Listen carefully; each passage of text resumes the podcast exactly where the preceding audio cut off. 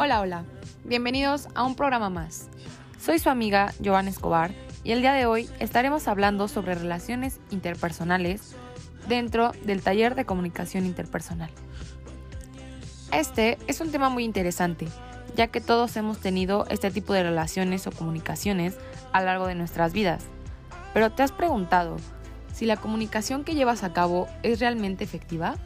Bueno, el día de hoy aclararemos esa duda.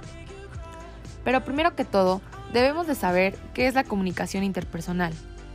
Y esta es en donde se expresan las cualidades y disposiciones por parte del sujeto que las posee hacia otros sujetos, ya que la comunicación social se refiere a la participación social de unos y otros dentro de las mismas experiencias. Y aquí la comunicación se entiende a partir de la conducta.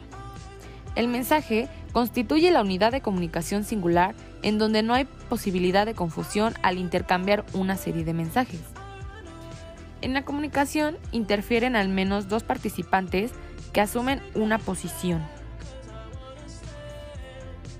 En este sentido, cada participante se comporta de manera en la que supone la conducta del otro, y en tanto que la relación establece volviéndose complementarias. Como conclusión, tenemos que las relaciones interpersonales nos sirven para tener una buena comunicación con las personas que nos rodean, ya sea en el ámbito profesional o nuestro día a día.